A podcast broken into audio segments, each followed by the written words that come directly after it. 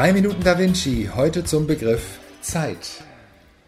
Das ist ja eine regelrecht große philosophische Herausforderung, über die Zeit zu reflektieren. Und das in drei Minuten. Und das in drei Minuten, aber wir sind ja ambitioniert und wir sind ja der Künstler und der Physiker und ich als Künstler sage, die Zeit vergeht wie im Rausch, wenn ich im Flow bin.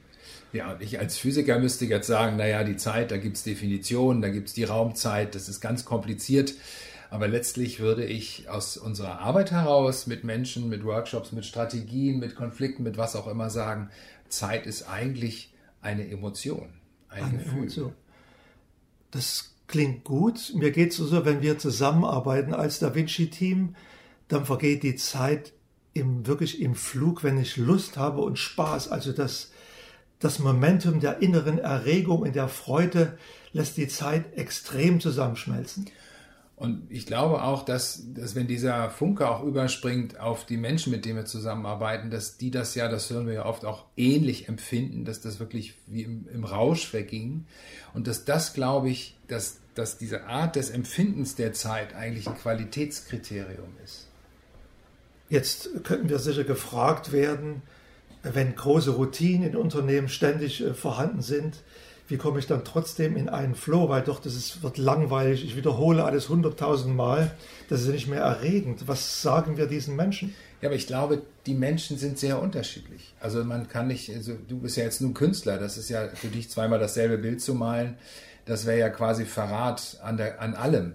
Äh, aber es gibt eben Menschen, die, die haben auch Spaß an dieser Routine, an dieser Ästhetik, der Perfektion, wo Dinge eben gut funktionieren, wo, wo so ein Prozess wie am Schnürchen läuft, auch das kann ein individuelles Gefühl von Flow erzeugen. Das kann ich mir gut vorstellen, weil eine Ingenieurstätigkeit ist im weitesten Sinne auch extrem kreativ, herausfordernd. Ich denke nur mehr, so wo standardmäßige Wiederholungen an der Fließstrecke stattfinden. Mhm. Und da war vielleicht so die Gruppenarbeit ein Momentum aus diesem, äh, diesen Routinen mal rauszugehen. Also das heißt, so durch eine Diversität in der Arbeitsaneignung gewisse Veränderungen mitzubringen, die dann wieder Lust am Neuen bringen.